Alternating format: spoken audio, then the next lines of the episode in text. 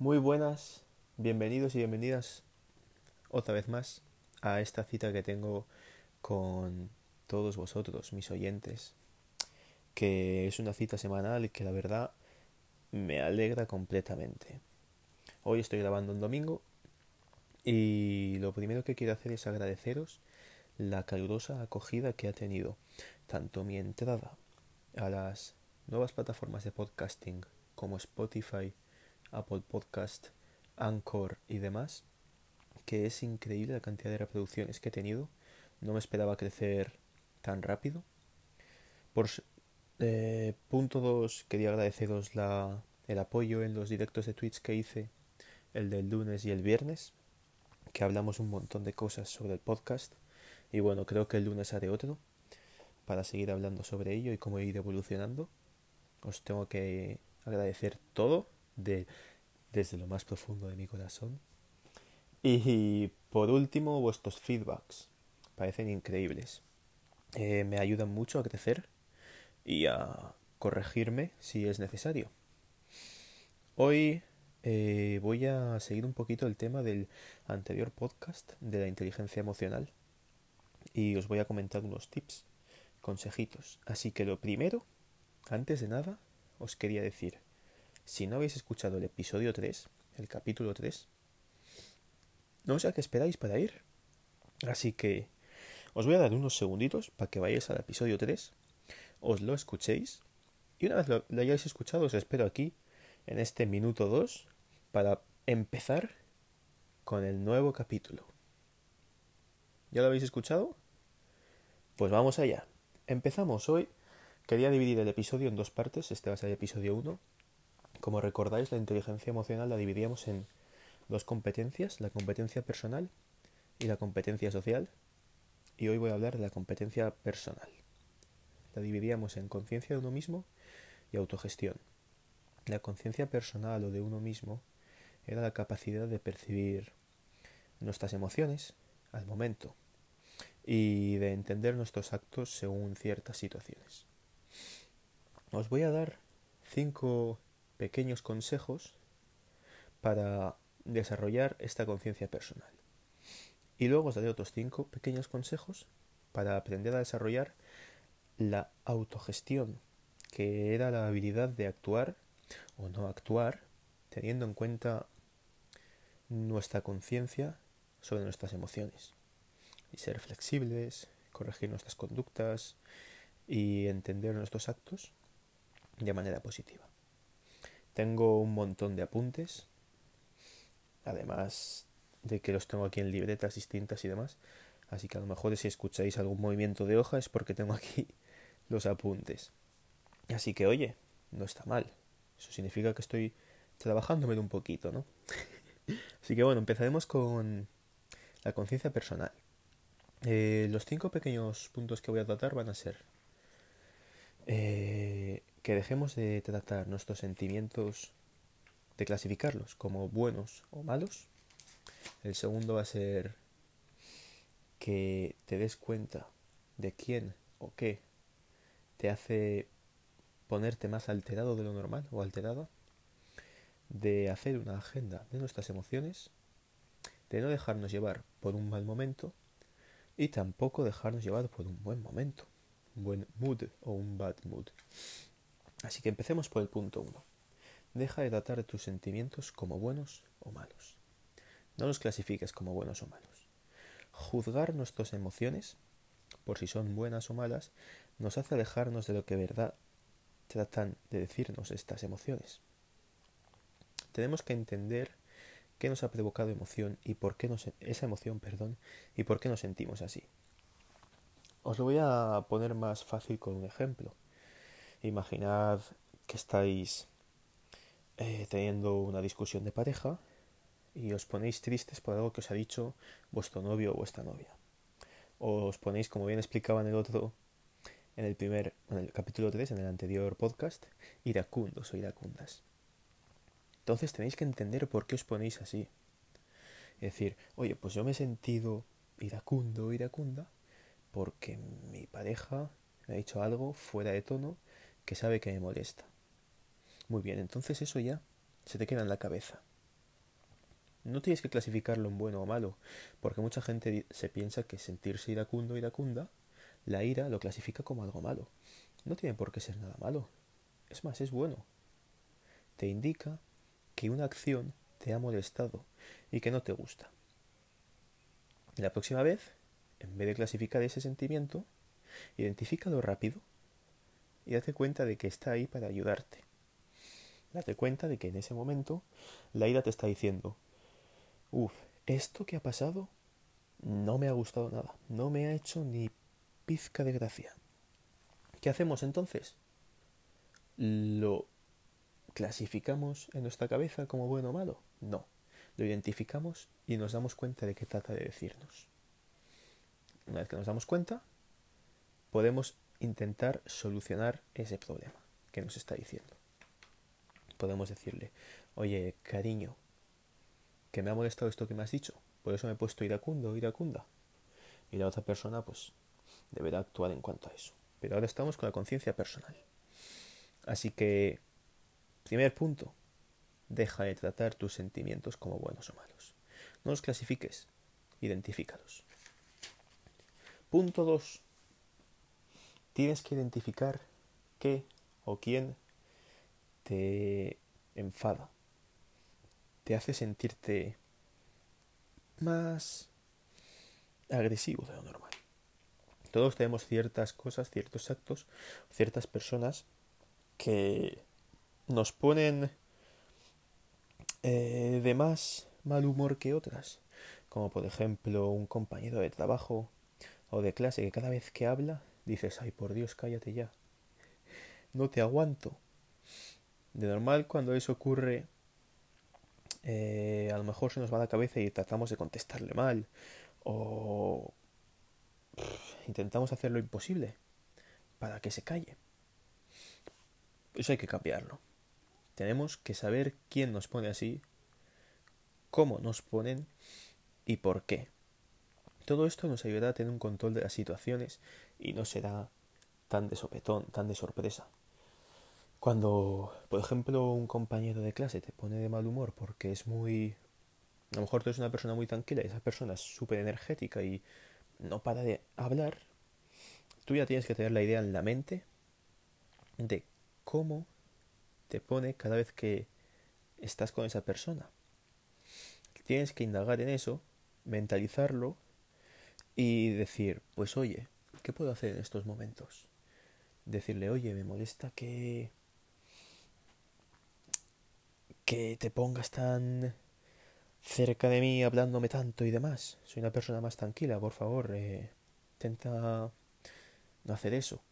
O simplemente mentalízate y actúa de otra manera. Intenta ignorarlo, interiorizarlo y no exponerlo al exterior de manera que puede resultar un poquito perjudicial para la otra persona.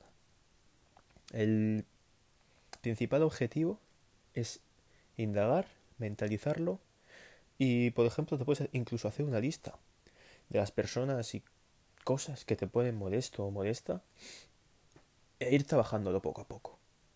Ese es el objetivo de estos tips o consejos que os estoy dando. Ir trabajándolos. Este a mí me parece un, un ejemplo muy importante.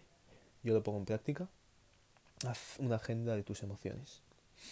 Es un gran reto para la conciencia de uno mismo el ser objetivos. Por eso, el hacer una lista de todo lo que nos ocurre durante el día y lo que sentimos nos ayudará a conocernos mejor. ¿Qué quiere decir? Te haces una lista aquí al final del día. Eh, cosas que he hecho y qué he sentido. Por ejemplo, he ido a clase, he ido a trabajar, pues he sentido una emoción de, excitación, excitación por ejemplo, cuando me ha salido algo bien en clase, cuando he sacado un 10 o cuando he hecho, cuando he acabado algo que tenía que hacer el trabajo. Pues muy bien, nos apuntamos. Eso es bueno, ¿no? Eso es una sensación muy bonita. Pues tenemos que tener más en cuenta. Y si, por ejemplo, pues me he sentido triste porque he suspendido un examen, o porque no he visto a mi amigo que lo solía ver en clase. Eso también lo tenemos que ir apuntando. ¿Qué conseguimos haciendo esto? Conocernos mejor, siendo objetivos, no subjetivos. Solemos tender a ser subjetivos. Con la objetividad buscamos el saber quién nos hace sentir mejor o peor, qué nos hace sentir mejor o peor, qué cosas toleramos más o menos. Yo tolero que en mi relación eh, pasen ciertas discusiones. Muy bien, hazte una lista. Hoy hemos discutido por esto. Me he sentido decepcionada. Me he sentido decepcionado. Eh, pero subjetivamente a lo mejor dices, bueno, no pasa nada. Pero objetivamente analizas la situación y los sentimientos y dices, a lo mejor me he pasado. No tenía que sentirme así. O a lo mejor es cierto, me he sentido así porque no merece la pena. Al final vamos a conocernos mucho mejor y nos va a ayudar a evolucionar como personas. Y a saber cómo tenemos que mejorar en ciertas cosas. Siguiente punto, el cuarto. No te dejes llevar por un bad mood, como dicen los ingleses, un malas emociones, malos momentos. Cuando estamos con un humor malo o decaído, ¿qué suele pasar? Que se nos nubla la mente y lo vemos todo, todo, todo, todo, todo, todo, todo, todo, todo, cuando digo todo es todo, negativo. Hemos tenido, nos hemos levantado de mala manera, pues el día lo vamos a tener totalmente malo. Cuando tenemos pensamientos negativos, nos olvidamos de todo lo bueno que tenemos. Que también pasan cosas buenas durante el día. Y no solo pasan, también tenemos cosas buenas en nuestra vida. Lo que tenemos que hacer cuando pasa esto es darnos cuenta de por lo que estamos pasando y ser conscientes de que no es un buen momento como por ejemplo para tomar decisiones importantes. No puedes tomar decisiones importantes cuando estás teniendo un mal día. Posponlas para cuando tengas un día más normal. Porque cuando estamos mal, pensamos que todo va a salir mal. Y lo que tenemos que hacer es ser conscientes de, bueno, estoy teniendo un mal día. Todo el mundo tiene malos días. Todo el mundo tenemos malos días. También tenemos buenos, pero hay que ser consciente de cada uno de ellos. Así que cuando tengamos un mal día, ¿qué hacemos? ¿Somos conscientes? Decimos, pues un mal día, no pasa nada, no voy a tomar decisiones eh, importantes, eh, impulsivas. Voy a dejarlo para un día en el que mi mente esté más despejada y relajada para tomar mejores decisiones. Último punto de este de este de esta conciencia sobre uno mismo. No te dejes llevar por un good mood, como dirían los ingleses, o un buenos momentos, buenas emociones, buenos sentimientos. Muchas veces sabemos que lo malo no es bueno, pero también debemos saber que cuando estamos en un estado de excitación o alegría muy efusivo, tampoco es bueno del todo.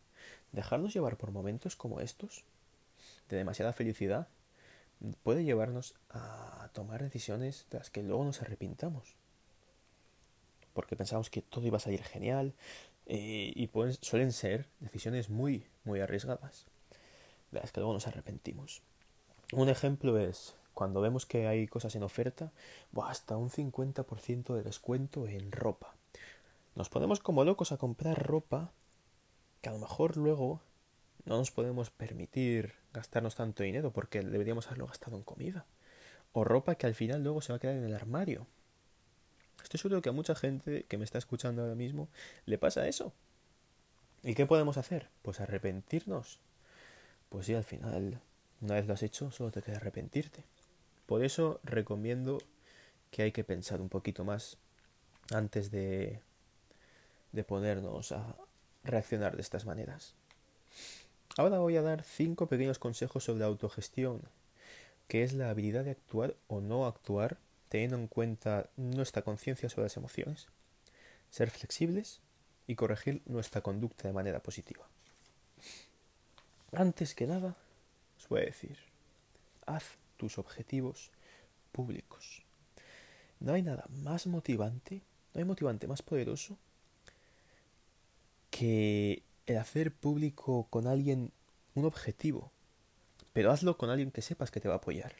Entonces eso te va a ayudar de manera increíble. Oye, mejor amigo, oye, mejor amiga. Quiero al final de esta semana haberme estudiado tres temas y haber hecho ejercicio día sí, día no. Hay que ser realistas a la hora de ponerse objetivos. No vamos a decir, pues quiero levantar 200 kilos en sentadilla. Hay que ser objetivos. Pero oye, que si puedes tienes unas piernas de acero, ¿eh? Así te lo digo. Pero hay que ser objetivos. Hay que ser realistas. Tú ponte objetivos públicos, hazlos públicos con tus amigos que sabes que te van a apoyar, amigos, familia, parejas, ¿sabes? Eh, te va a ayudar muchísimo. Siguiente, sonríe y ríete más. No sé si sabíais que cuando sonreís y nos reímos, nuestra cara mueve un montón de músculos. Y estos músculos eh, envían señales al cerebro de que estás contento o contenta. Entonces tu cerebro responde a esos músculos faciales para determinar tu estado emocional. Cuando estás en una situación frustrante o negativa o estés teniendo un mal día, fuerza, fuerza, fuerza, fuerza, una sonrisa. Forzar una sonrisa contrarrestará tus pensamientos negativos. ¿Quieres? ¿No me crees? Pruébalo un día. Puedes sonreír y reírte gracias a libros, series que te gusten. Puedes apoyarte con esto. Es una muy buena opción cuando te sientes derrotado. Pero una mejor todavía para limpiar tu mente de cosas negativas. Encima hay muchos experimentos de esto. He visto yo documentales de psicología y demás. Un montón de pruebas y experimentos sociales que se hacen con el tema de sonreír. Sobre todo poniéndote un lápiz entre los dientes, como si lo mordieras, y así estás simulando una sonrisa. Y eso es lo que provoca que envíes señales a tu cerebro de felicidad. Probadlo y ya me comentáis. Punto 3. Toma control de lo que te dices a ti mismo. Tenemos muchos pensamientos en nuestra mente a lo largo del día. Probablemente no nos damos cuenta ni de todos ellos porque son muy aleatorios e inconscientes. Es imposible tenerlos en cuenta. Pero seguro que los más influyentes son los que hablas literalmente contigo mismo. Tienes una conversación interna. La mayoría de las veces el hablar contigo mismo puede ser positivo, pero cuando es negativo, puede llevarte a una espiral de frustración emocional que dificulta conseguir lo que quieres en la vida.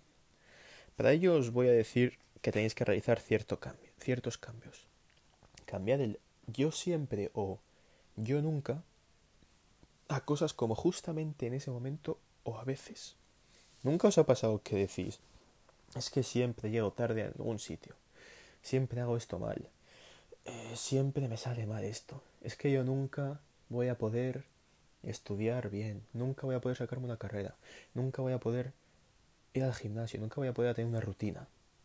Cuando hacemos esto, solo nos hacemos que mentalizarnos y hacer nuestros problemas más grandes de lo que realmente son. Hay que dejarse ya de culparse a uno mismo o a una misma por cosas de las que podemos cambiar y de las que realmente a lo mejor no tenemos la culpa. Deja de hacer los problemas más grandes. Deja de pensar de esa manera y di, es que a veces soy un poco vago y no me apetece hacer deporte. ¿Habéis visto cómo cambia? En vez de decir, nunca voy a poder hacer deporte, siempre me da pereza. A veces, o en este momento, mm, me ha pasado esto. Cambia mucho la cosa. Reemplaza frases como soy un idiota, soy una imbécil, una pesada, soy un bobo. A frases como he cometido un error. Soy idiota por haberle dicho esto. He cometido un error diciéndole esto. ¿Y habéis visto cómo cambia todo? Es que el poder de las palabras, cuando hablas contigo mismo, es increíble. Eh, me estoy yendo casi del tiempo, 19 minutos y todavía no he acabado. Punto 4. Céntrate en tus libertades más que en tus limitaciones. La vida es justa. No hay nada que puedas hacer para cambiar esto. Típicas frases que nos dicen desde pequeñitos. Pero lo que no nos explican es que siempre tenemos una opción. La opción de cómo responder a lo que tenemos delante. Incluso cuando hay algo que no puedes hacer, nada para cambiarlo, siempre tienes el poder de tu punto de vista sobre lo que está ocurriendo. Cuando estas ocasiones aparecen, estas situaciones, hay que centrarse en aquello que podemos controlar, tener flexibilidad y tener una mente abierta.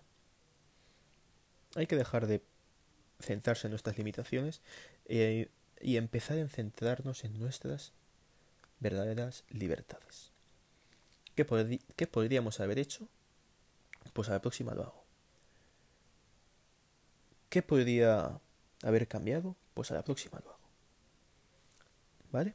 Esto es algo muy importante. Hay que dejar de centrarse en, todo lo malo y en las limitaciones y ir por las libertades. Y último punto de estos tips, pon una recarga mental en tu horario. Este punto me parece increíble. Cuando estamos cansados físicamente nos decimos, uff, voy a descansar. Sí, lo hacemos mucho. Pero ¿qué pasa con la cabeza? ¿Qué pasa con nuestra mente? ¿Por qué no pensamos, necesito descansar la mente? Los efectos físicos del ejercicio son obvios, pero lo que mucha gente es que sabe, lo que mucha gente no sabe, es que el ejercicio y otras actividades relajantes también son muy críticas para la mente. Puedes dedicar tiempo diario a tener el cuerpo sano, sangre fluyendo por tu cuerpo, y le das un gran respiro a tu mente. La actividad física es ideal para mucha gente, pero otras relajantes como un paseo por el parque, hacer yoga, meditar, son igualmente buenas o incluso más para tu mente. Hay gente que a lo mejor se hace 10 kilómetros y están perfectamente bien, pero a lo mejor otra gente prefiere estar 15 minutitos haciendo yoga, 10 minutitos leyendo, eh, meditando. Lo más difícil para nosotros suele ser dónde y cómo implementar estas estrategias en nuestro día, porque decimos, es que esto me quita tiempo de estar con mis amigos, con mi familia. Pero lo que tenemos que tener en cuenta es que es un momento de recarga mental, una actividad de mantenimiento de nuestro cerebro. Si lo tienes en cuenta así, es más fácil implementarlo en nuestro horario. Pues mira, en vez de salir una hora y media con mis amigos, voy a salir una hora. Y voy a estar media hora descansando mi mente. Eh, poniéndome a 100 otra vez. Recargando energías. Visto así la cosa cambia. Así que... Ya os he comentado los tips de, de la inteligencia emocional para desarrollar nuestra competencia personal. La competencia social lo haré en otro, en el siguiente podcast, el de la semana que viene. Mañana lunes me gustaría hacer directo para hablar del futuro del podcast. Tengo ideas muy, muy, muy calentitas ahí apuntadas para poder hablar mañana. Y me gustaría que, si os apetece y demás, me vayáis comentando si estáis implementando estos tips en vuestro día a día, si hacéis una agenda de vuestras emociones me lo vayáis diciendo, me lo enseñéis por curiosidad, me digáis, pues mira, he implementado mi, en mi horario una recarga mental. 15 minutos al día, 20 antes de dormir, después de comer, antes de... En vez de dormirme la siesta, me hago una recarga mental. Me parecería increíble saber que os está sirviendo de algo todo lo que os estoy diciendo, sinceramente. Así que bueno, me toca ir despidiendo esto de charla con Ibrahim Hawa. Espero que os lo hayáis pasado tan bien conmigo como yo me lo paso grabando para vosotros y vosotras. Y una vez más agradeceros el estar aquí conmigo. Y nos vemos la semana que viene en nuestra cita semanal obligatoria. Así que muchas gracias, os quiero mucho y espero que sigamos hablando y que me contéis vuestras cositas también de vez en cuando. Descansad al final del día y haced una recarga mental. Si os quiere, chao.